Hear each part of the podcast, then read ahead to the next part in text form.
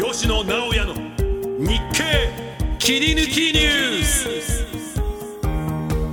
皆さんこんにちは。日本経済新聞の吉野直哉です。こんにちは。アシスタントの川口真理奈です。この番組は日経の政治経済ニュースの編集責任者を務める吉野さんが政治を中心とした最新のニュースを深掘りします。さあ今回は毎月1回登場いただいています。弁護士でベストセラー作家の牛島真さんにお越しいただきました。牛島さん今回もどうぞよろしくお願いいたします。こちらこそどうかよろしくお願いいたします。この番組は日本経済新聞社の提供でお送りしています。吉野牛島のニュースダブルインパクト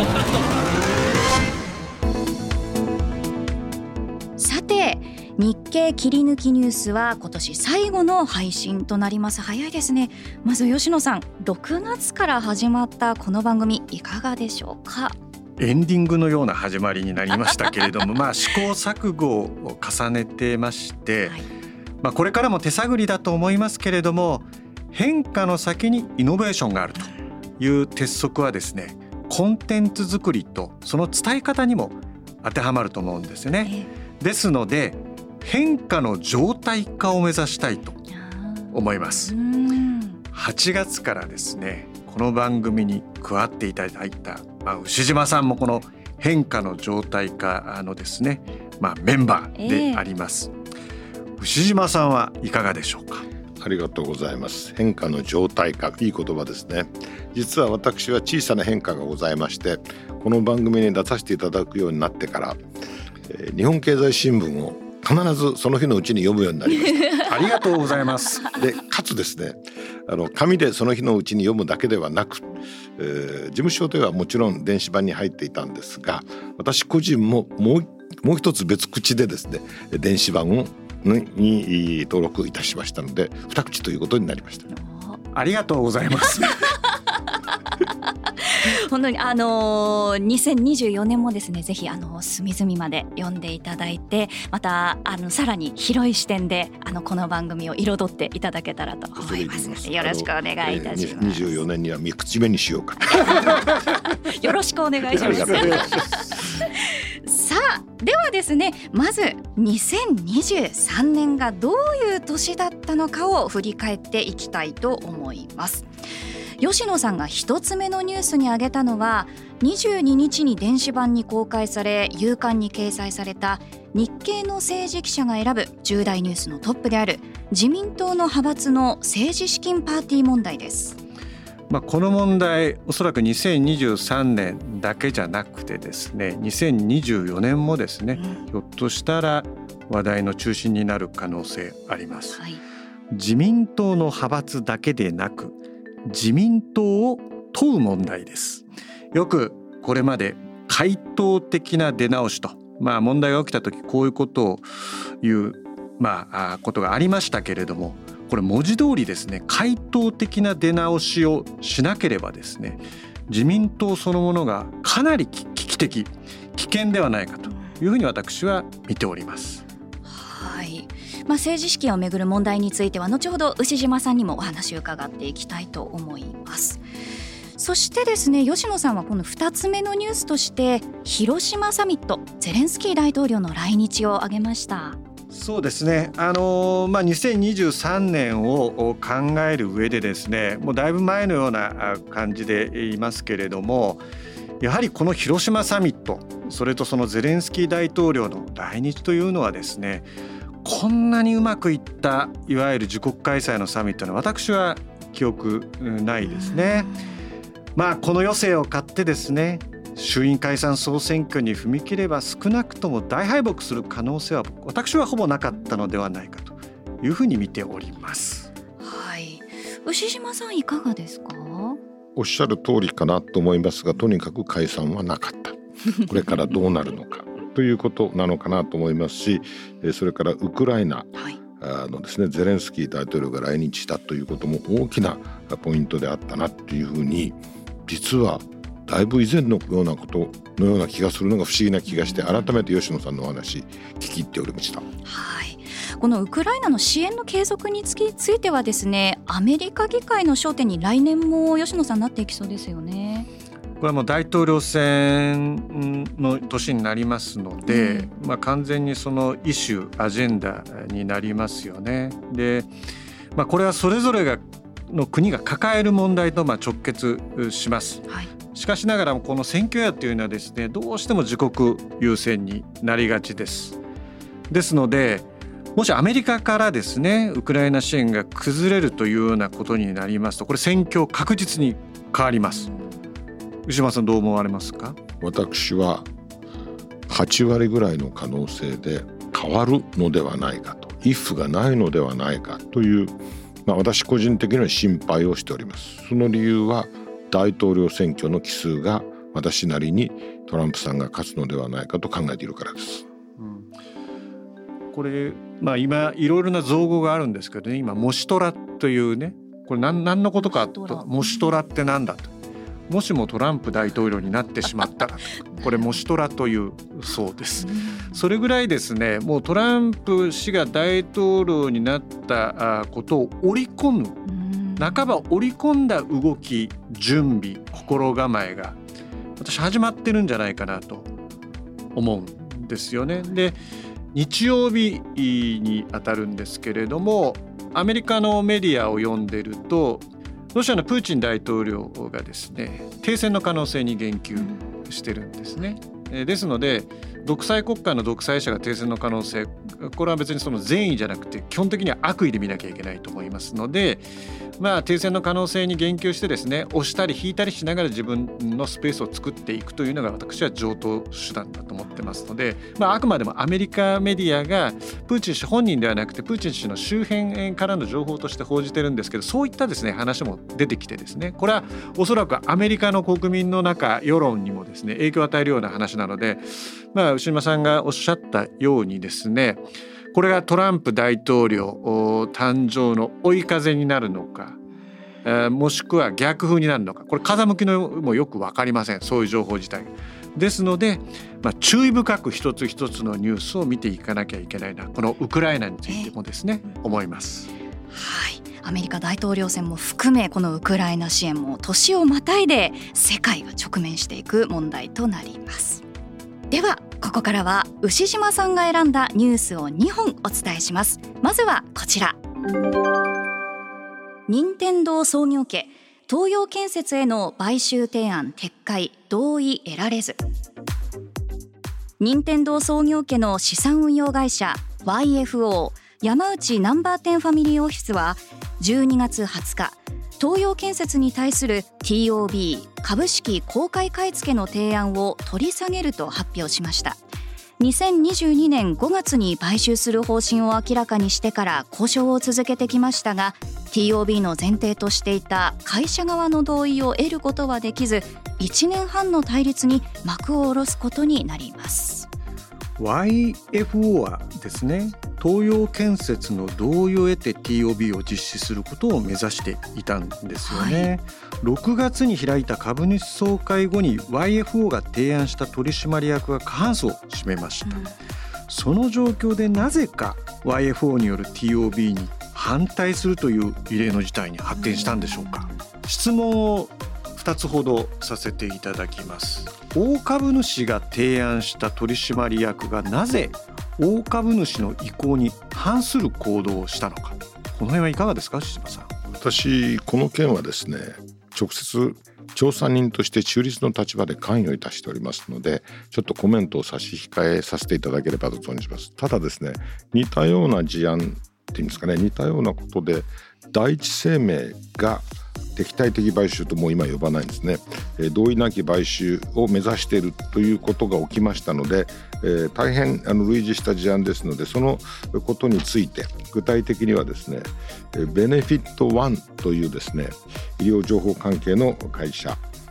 の試合権をめぐって M3 という会社が TOB をしていた。それに対して第一生命が同意なくなしに TOB の予告をした。ということがありまして第一生命は会社の同意を得られる賛同を得られることを条件としていますからさてこのベネフィットワンという会社の取締役会がどう行動するかそしてすで、にですね初めに TOB を1600円でかけたそして第一生命は1800円なんですが一方それぞれですね、その会社、ベネフィットワンという会社の方から M3 という会社実はこれはパソナの子会社なんですけどもその会社に対して TOB の期間を延ばしてほしいという要請があって延ばしたと。1月になまで延ばしたと。こういう発展がございまして。さて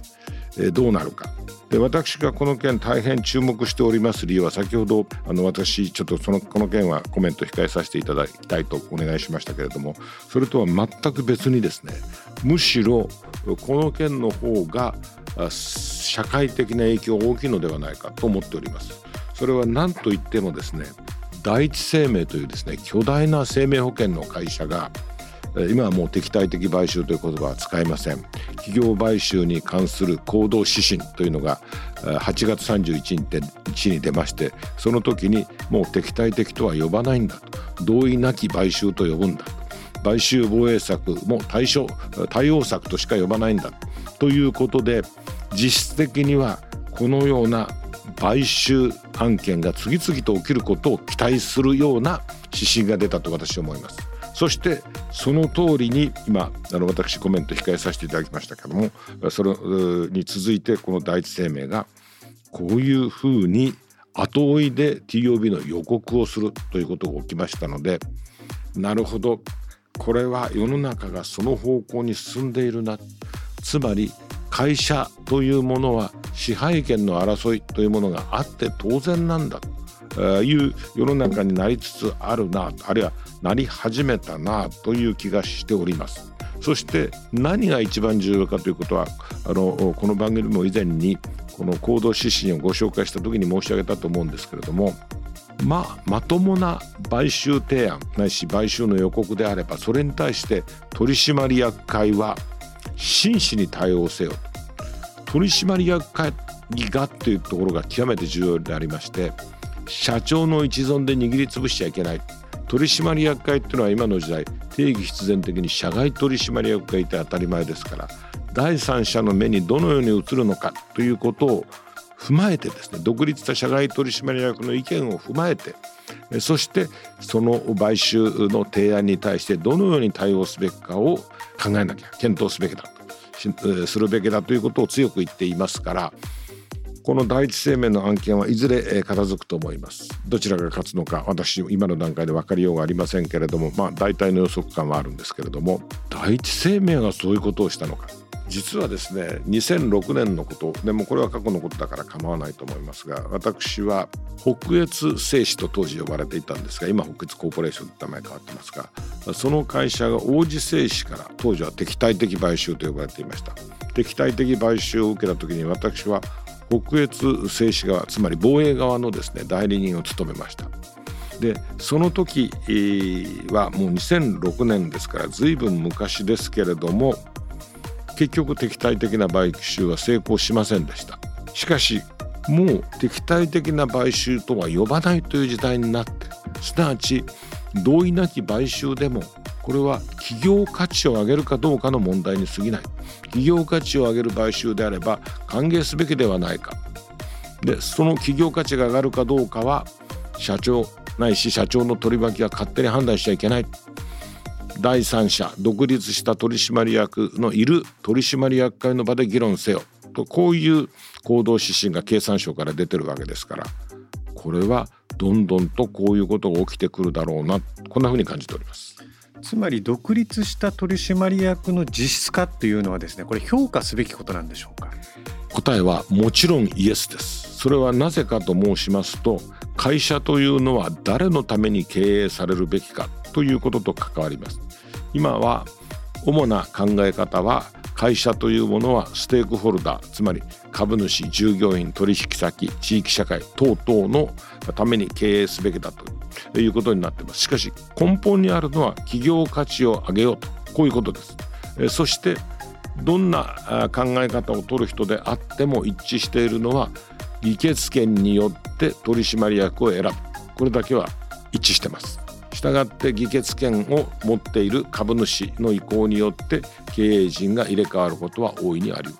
経営の不安定リスクが、まあ、増すといった指摘もありますけどこの指摘についてはどう思われますか？リスクとは何何についてのリスクでしょうか？今まで安泰であった社長の座場合によっては古文の誰々に譲ろうと思っていたその座が揺れ動くというリスクでしょうか？それとも企業が成長をすることができなくなるというリスクでしょうか？何がリスクかということが問題だと思います。私は企業が成長できる企業価値を拡大することができるということであればそれはリスクではなくてアドバンテージだと思います。はい。今後同様のケースが広がっていくのか注目です。では続いてこちらです。東京地検特捜部。松野前官房長官らを任意聴取。自民党の派閥による政治資金規正法違反事件で東京地検特捜部は安倍派の松野博一前官房長官ら派閥幹部から任意で事情聴取を行いました。捜査は中枢幹部への聴取を通じ派閥内の指揮系統を解明する新たな段階に入りました。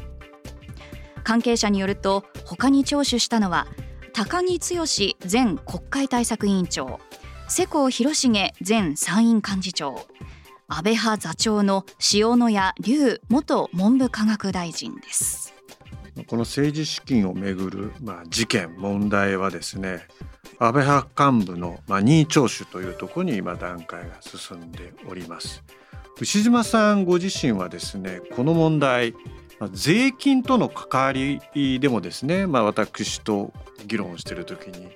まあ、おっしゃってたように記憶するんですけれどもこの税金という観点から、まあ、改めてお話しいただけますか？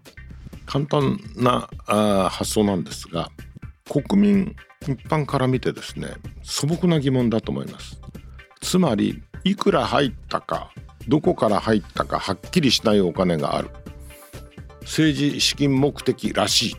そしてそれを何に使ったかこれもはっきりしない。そういうことを国民が言ったら普通税金がかかるんじゃないでしょうか。お金の動きだけはっきりしてればですね。なぜ政治家は税金がかからないんでしょうか。という疑問をおそらく多くの国民は持ってらっしゃると思う。で私は政治資金というものは必要だと思います。多額に必要な場合があると思う。したがって政治資金が大きい少ないということの問題ではないと思います。政治資金が入ってそして出る。誰がそのことについてきちんとした説明責任を負うのかということだと思うんですね。そうするとですねこれを企業というふうに例えてみると例えば派閥もそうです。自民党もそうだと大きな組織ですよね。派閥も大きな組織。そして一国会議員もそれなりに大きな組織だと思います。中小企業から大企業の方もいらっしゃると思う。そこでのガバナンスというのはどうなってるんだろうかと考えるとですね会計責任者というのはどう考えても CFO、まあ、せいぜい CFO っていうんですかね。会計担当専務。社長はやっぱり議員さん本人じゃないでしょうか。しかし今の制度では議員さん本人は責任を問われることがない。それどころか今あの吉野さんから税金というお話ということを私が申し上げてたということ出ましたけども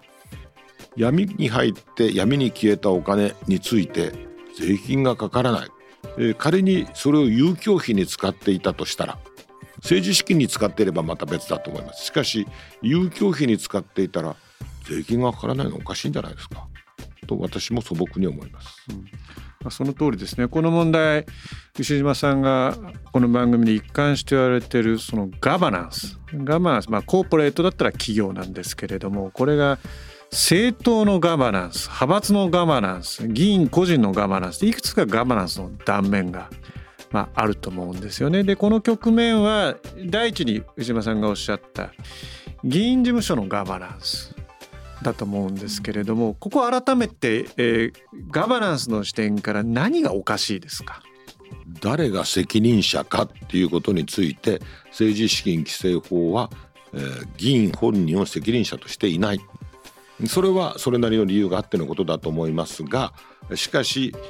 企業のガバナンスという発想に慣れた立場から見るとやはり何といってもトップは議員さん本人ではないかという気がいたしますので議員さん本人は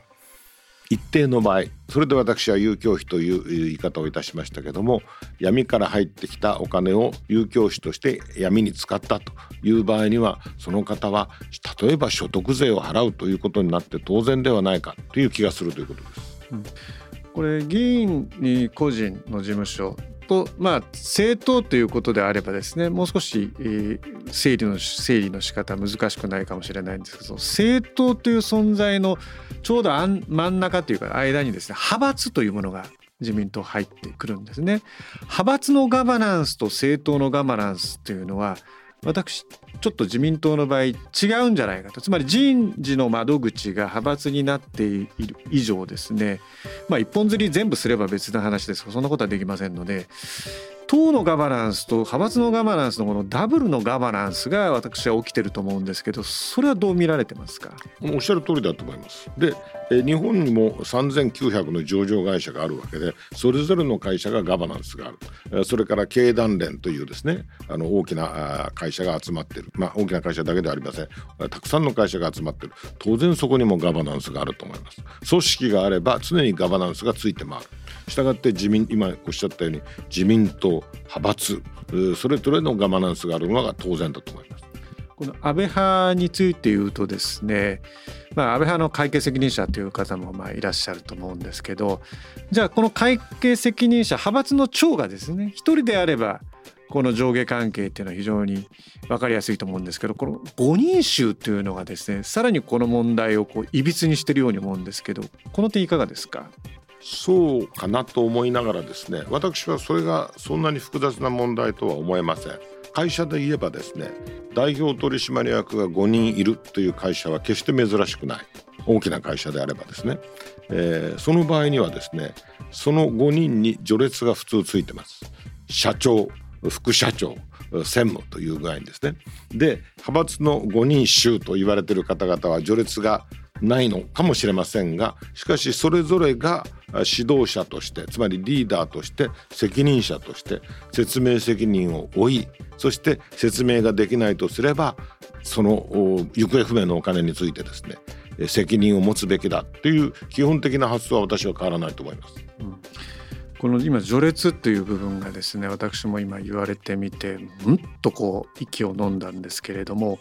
今回その事務総長がいつからいつまでやってましたかっていうこれ人によって違うというのが第一と塩谷さんが座長ってことになってますけど大変言いにくいことですけど塩谷さんが全部仕切ってると思ってる人は少なくとも永田町に関わる人ではそんなに多くない。となると実態として序列に見えない実態としてどなたがどの時期において力があったのかというのを読み解くのはですねこれもしかしたら政治のパートも関わるのかなと思うんですよね。例えば会計責任者が人間関係において誰に近いのかと。これはポストから分かるようで分からない。人間関係の近さが。これどう思いますか？それは私は会計責任者の方に誰に命令されましたか？と聞けば簡単にわかることだと思います。ただし簡単に喋るかどうかは分かりません。また喋ることが正しいとは限らない。しかし特捜部がやっていることはそういうことだろうと思いますし事実はですね意外なほど簡単に出てくるのではないかなというふうに私は思ってます。この話をですね私、まあ、永田町の政治記者政治家霞が関の役人、まあ、いろんな方とお話しする中で牛島さんと話すのを非常に楽しみにしているのは牛島さんは検事であり弁護士であると。いわゆる相場感我々が永田町の政治家を取材してパワーの行き先だとかパワーゲームの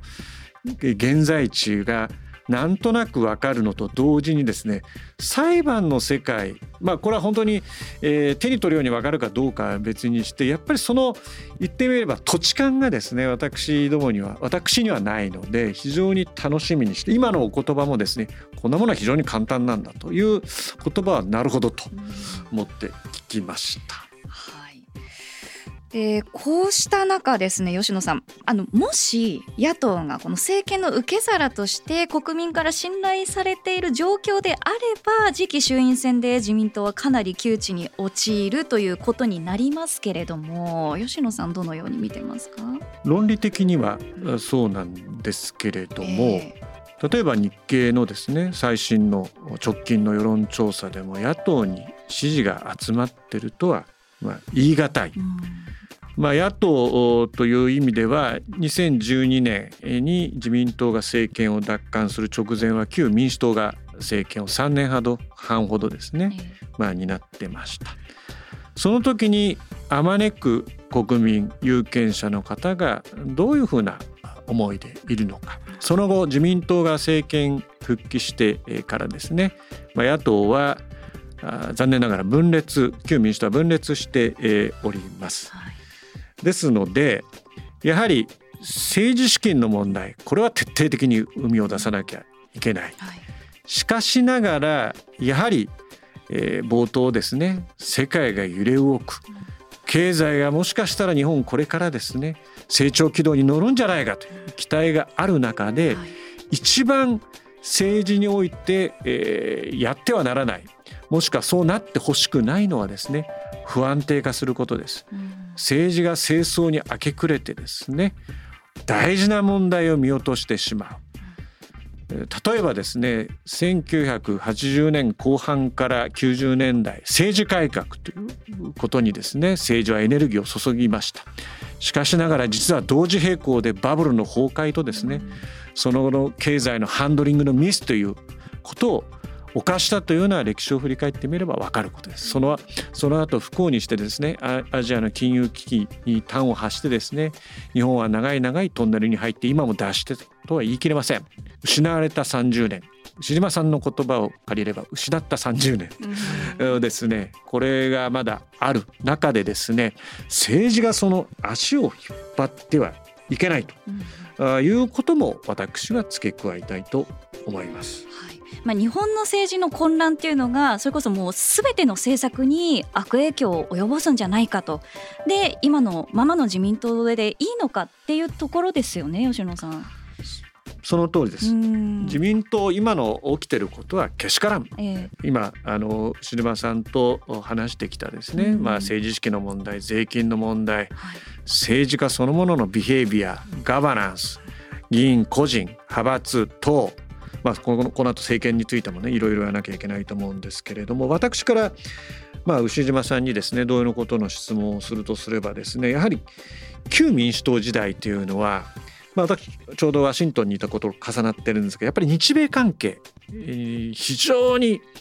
まああの残念ながら、まあ、揺らいだ日米関係が揺らいでしまった時期だったんですね。ですのでガバナンスといったまあいろんな段階があると思います。日米のガバナンスという言い方も可能だと思うんですけどこの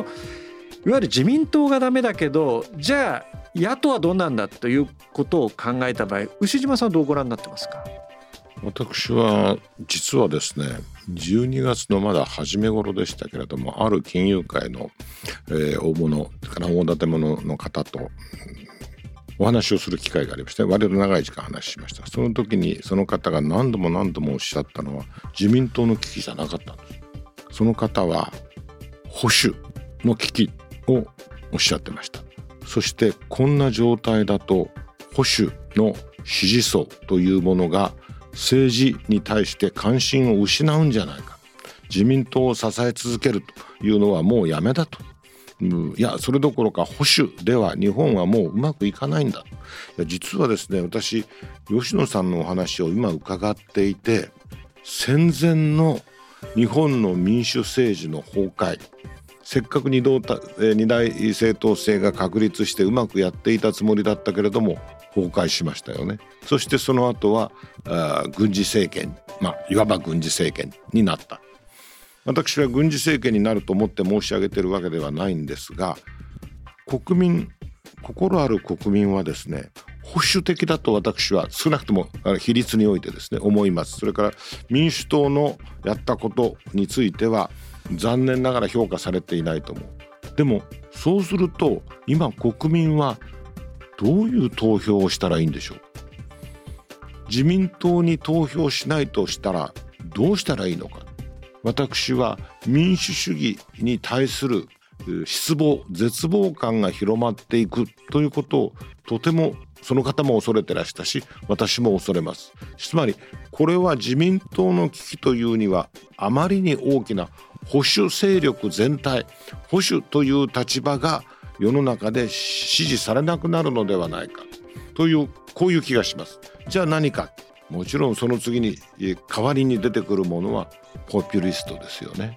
そしてポピュリストは我々の今の時代では想像もできないけれどもヒトラーが例えば政権を取る過程選挙で通ったんですよね。そしてその過程では暴力装置も交えて取った。そういうことが出てきたら我々は一体どんな運命にあるのかどんなことが起きるのかという不安感すら持ちます。そのぐらい深刻なことが起きてるというふうに思います。ですから私は自民党の派閥の問題として出てきていますけれどももっともっと大きな問題として国民は捉えているんじゃないかな。捉えているというのはネガティブな意味で捉えているのではないかな。こういう恐れを感じてるんです。えー、政治資金の問題ですとこの岸田総理の支持率26%まで落ち込みました来年度予算成立後に9月の自民党の総裁選に向けて意欲のある政治家の発言が相次ぐとの予測もありますけれども吉野さんどのようにご覧になってますか、まあ、日本のその政策の歳時期というのは予算がまあ中心なんですね。ですので12月に来年度予算案を、まあ、政府案をですね決定しましたんで来年の1月のですね通常国会にこの予算が提出されてですね、まあ、3月末までの成立を目指すと。成立するとですね、まあ、大きな山を越えると。いうようなことは霞が関も与野党も思いますのでじゃあ次の政局のまあ節目は何だと。いうとですね、まあ、会期末ですね、はい、会期末で、まあ、これはあの日曜日に配信した、まあ、石破茂元幹事長との対談でも話したんですけれども会期末はですね内閣不信任案決議案というのもですね当然このままの自民党の様子ですと出てくる可能性があります。そうした時に私はやはり1993年自民党が初めて下野した半永久政権とこう言った褒めてるのかけなしてるのかよく分かんないような言い方 をされた自民党がですね宮沢内閣不信任決議案が可決して、えー、宮沢総理はですね、まあ、解散に打って出て比較第一党になったんですけれどもいわゆる細川非自民連立政権ができて自民党はまあ下野したんですけれども私はですねこの来年の通常国会はそれぐらい大きなまあ、政治的なですねうねりという可能性も秘めてると思います。牛島さんいかがですか？私もうねりを秘めてるどころか大いに私はそのうねりの中で岸田さんに大決心をしてですね政治資金についての法改正をしていただきたいなと思ってます。それは私先ほどガバナンスに例えて申しました。少なくともですね闇から闇に金が動いた時には議員自体が処罰される。というふうにしなければおかしいと思う。会計責任者が処罰されて議員との共謀関係がなければそれで済む。というのは私の理解する派閥のガバナンスあるいは議員事務所のガバナンスからしてありえない。誰が指揮してるんですか？議員事務所は。議員さんに決まってるじゃないですか。それなのに会計担当者だけの問題だ。ということはおかしいと思う。私は政治に金がかかることは今の時代アメリカを見るまでもなくやむを得ないことだと思います。そして多くの人が政治に関心を持って寄付をするということもいいことだと思う。しかしそのお金が闇から闇に消えてもそれで涼しい顔をしていられるという世の中では私は民主主義は信頼感を失うと思う。ですから私は岸田さんが次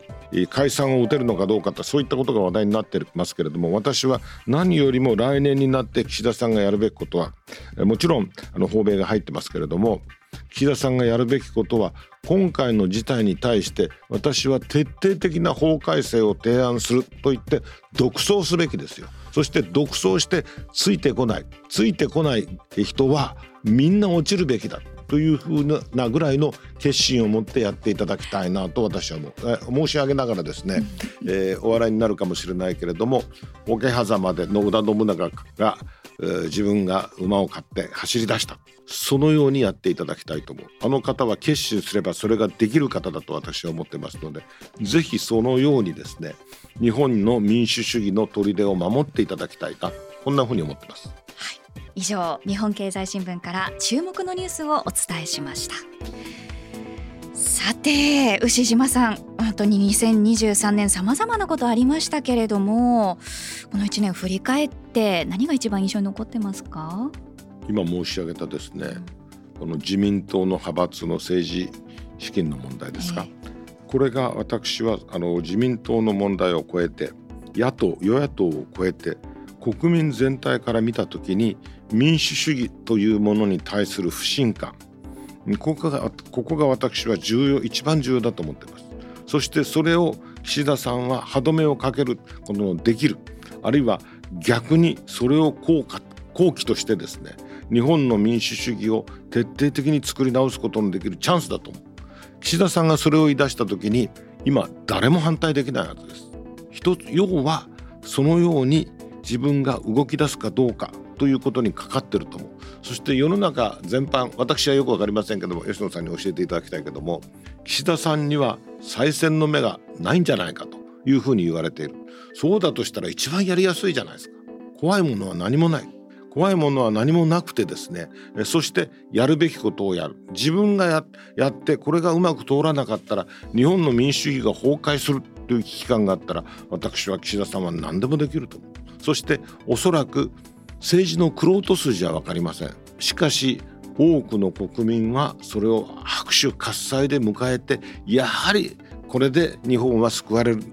そのように救われるなというふうに考えてくれると受け止めてくれるというふうに思ってます。石島さんのお話の中で、まあ、政治資金規正法をまあ改正すべきというようなまあお話だったと思いますけれども私はまあ岸田さんがですねその政治改革ですねこの改革案をどういうふうにまあ練り上げるまあ、その実際の法改正法にするにするまでにですねどういうメッセージを伝えるということが短期的には非常に大事になってきますねこの政治改革。藤島さんはまあ政治資金規正法の改正、まあ、より厳格化すべきだという趣旨の発言をされてましたけれどもこの政治改革についてどうお考えですか？あのそれをやらねばならないというのは私は自民党の問題を超えて日本国の民主主義の問題だと思ってます。つまりあの先ほどご紹介しましたけれども保守層が日本の民主主義というものに対して絶望した時に何が起きるか、えこれはあ昔のギリシャで言えば選手制ですかね。今あの今風に言うとポピュリスト。そして場合によってはですね非合法な手段を並行して用いてでもですね権力を持っていく過程というのが起きるかもしれない。心配しすぎかもしれないけどもそれをとどめるためにはですね私は政治資金規正法の改正というのではキャッチフレーズとして弱いと思う。私は政治資金規正法の問題ではない。民主主義を守るための法改正だと思ってるんです、うん、それは最高検から咎められたらしいけども捜査方法あの河合さんの選挙違反の事件がありましたね。あのことをね考えるとですねやはり政治に流れてるお金というのはああいうふうに違法なことにも使われてるわけですよ。したがってそういうことが許されないようにするためにはそれはその政治、ま、河合さんはあの議員として、まあ、元法務大臣として捕まったわけですけどそれは選挙の対象になる人を悪いことしたら捕まえるっていうそういうシステムでなかったらおかしいじゃないですか。会計責任者のどうして問題なんですか会計責任者は議員の意向に逆らってあるいは議員に何の指示も受けないでやるんですかこれ私の言ってることは常識論に過ぎないかもしれないけどそんなこと考えられないですよ。まずはそこの部分、まあ、誰しもが常識だと思うところを法律で担保せよと、まあ、そういうことですか？そうです。法律で担保せよ。そして、えー、法律を実際に動かすことができるのは私はあのコーポレートガバナンスの時も昔は東京地検の特捜部以外にコーポレートガバナンスを聞かせてくれるところはないということを10年以上前に議論があったんですけれども私は法律ができればそれを、東京地検の特捜部は喜んで励行すると思います。したがって、えー、今までのように自分は知らないあるいは有名な言い方で言えば秘書が秘書がという言い方も通用しない。国民に向かって働きかけてるのは議員じゃないですか。議員個人じゃないですか。それだったら自信を持ってお金についても全部明らかにすべきだし、えー、そして遊興費に使ったんだったらそれは税金払うべきですよ。国民に対してはインボイス制度までやってるんですから。戦後、まあ、自民党政権発足以降ですねこの種のまあ大スキャンダル事件でまあ想起されるのはですね、まあ、第一にまあ近いという意味でリクルート事件ですね、まあ、内島さんにぜひお伺いしたいのはまあロッキード事件。この時のその模様とですね現在重なる部分って何かありますか？これは私の推憶測に過ぎませんが申しますとロッキード事件は田中角栄氏にとって非常に不利な状況で起きた。あのその前に田中角栄氏は辞任しましたよね。しかしもちろん復権するつもりで辞任した。そしたらどういうわけかアメリカのチャーチ委員会で田中氏をめぐるピーナッツの話が出てきた。覚えてらっしゃると思いますけれども。そして結局何が起きたかというと時の法務大臣三木派の方ですね稲葉さん。そして総理大臣が三木総理だった。そういう政治状況の中で田中さんは検察に捕まることになった。それがそのまま今に当てはまるかどうかは別としてですね。その通りを今になぞらえて考えると法務大臣。法務大臣は私の全く憶測ですけれども検察の動きについて知らないということはないだろうと思います。そうすると法務大臣が知っているとすれば内閣総理大臣が知っていても不思議はないというふうに思います。したがって岸田さんは今相当力のあるポジションにいると思います。これからどうなるかということをもちろん私の憶測です。しかし見抜くことができる情報を今お持ちだと思う。そうするとあそことあそこをこのように抑えれば新しい日本が作れるんだというふうな絵を描いてそしてそれを国民にぜひ投げかけていただきたいなと強い思いがあります。日本はまあ三権分立で司法立法行政この三権分立ですよね。まあこれは独立してるのはその通りだと思いますけれども今言ったですね法務大臣内閣総理大臣というのは今起きていることと全く離れたところにはいないということをおっしゃられたということでよろしいでしょうか、はい、あくまで私の憶測でありますけれども検察は一つの行政官庁ですからその長は法務大臣ですつい最近も誰を検事総長にするかということで、えー、安倍派とねいろんなことがあったのはご記憶に新しいかと思いますけれどもうん全く法務大臣から離れて指揮権がありますからね法務大臣には。従って離れてやるということはないと思う。昔大昔のことですけども造船疑惑の時には当時の佐藤栄作幹事長が逮捕される直前になって犬飼武法務大臣が指揮権を発動して逮捕させなかった。それぐらい情報に接してるのではないかなというのが私が憶測する理由なんです。だとすれば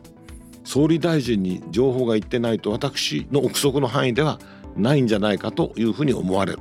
だとすれば見取り図が欠けてるはずです。その見取り見取り図に従ってですねどことどこを直せば日本は国民の意思がその通り反映される素晴らしい国になるのか、えー、ちょっと夢物語のように言い過ぎかもしれないけれども少なくとも政治家は会計責任者のせいにして逃げられる体制ではない。政治家として寄付を集めている以上はそのことについては全面的に政治家が説明責任を負い最終的にはお金が入ってきたことは分かるけども出たことが分からなければ税務上の責任を負う。税務上の責任は例えば非常に悪くて恐縮ですけども最終的にエリオット・ネスはアルカポネを脱税で捕まえたんですよね。お金の出入りというのは決して逃れることのできない証拠があるんです。ですからそのような国になれば私はあの政治家にとっても一部の政治家は多分歓迎すると思う。悪いことしてなければ怖いものないんですから。ただ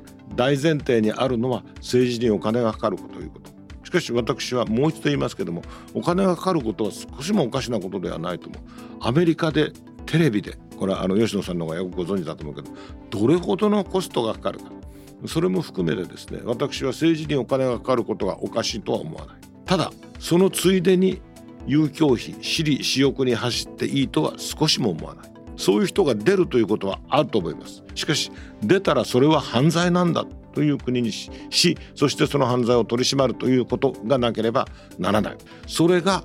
期待に汗して働いている真面目な国民の支持を得る唯一の方法ではないか。そうしなければせっかくの日本人の穏健な保守層の支持が民主主義から離れてしまうんじゃないかっていう大げさと思われるかもしれないけれどもそういう危機感を持ってます。まあ、家庭に家庭の話になってしまうんですけれども岸田総理がですね見取り図が描ける立場でやることが分かってるという前提に立つと次はタイミングです。いつどのタイミングでそういった政策対応に着手するのか。少なくともこれまでの記者会見でそういった大変申し訳ないけど迫力は感じられなかったという人が多いと思います。ですので実際の政策今牛島さんがおっしゃったような政策をどの時点で出して納得してもらうかということをですね、まあ、我々は取材する側なので短期的に注目したいですね。つまり年内まだ時間ありますからね。どうすんだこの何日間かと。言ってる人多いわけですよ。このままの気持ちで年明けるのか。何もメッセージないのかと言ってる人も少なくありません。その辺もですね我々にとってはまあ仕事なんで、えー、仕事が大変になることをこう喜んでいいのか あの悲しいとは思いませんけれども まあ、えー、そこはいろいろなね気持ちはありますけれどもまあ12月31日まで含めてですね総理のメッセージ政策の打ち出しがあるのかまあ年内じゃないにしろも年明け早々にですね南米の外国訪問というものを取りやめたという報道もありますのでそれは年末年始に何かしらのアクションがあるということにというふうに我々は受け止めてますんでその辺もですね注意深く変化をですね見落とさないようにしたいと思います。一言申し上げていいですか？私はですね年明けだと思ってます。年明けに大物の方が逮捕された時がベストタイミングだと思います。おそらく吉野さんたちメディアの方は沸騰すると思います。その時に自分はこういう旗を掲げるんだと言って信長織田信長がそうであったように短期で走っていけばいいんじゃないでしょうか。みんなついてくると思う。今牛島さんがおっしゃったその大物か中物か小物かっていうのはちょっとここがわからない話なんでここはねあの捜査の進展を見守るしかないんですけど、まあ、いずれにしましても捜査の節目というのがあるというのが牛島さんのご見解で、まあ、それも一つのタイミングだと考えます。はいということで今回も牛島さんをゲストに迎えてたっぷりお話伺いました。ぜひ来年2024年も牛島さんの視点でたっぷり解説そしてお話伺っていきたいと思います、はい、来年もどうぞよろしくお願いします。よろしくお願いします。ありがとうございました。さてエンディングです。吉野直也の日経切り抜きニュース。この番組は Apple Podcast や Spotify をはじめ各種ポッドキャストサービスで配信しています。最新の配信を聞き逃さないためにも番組のフォローをお願いします。また番組を聞いて元気になったためになったという方も番組の評価とフォローをお願いします。それでは皆さん良いお年を。吉野直也と。川口まりなでした。この番組は日本経済新聞社の提供でお送りしました。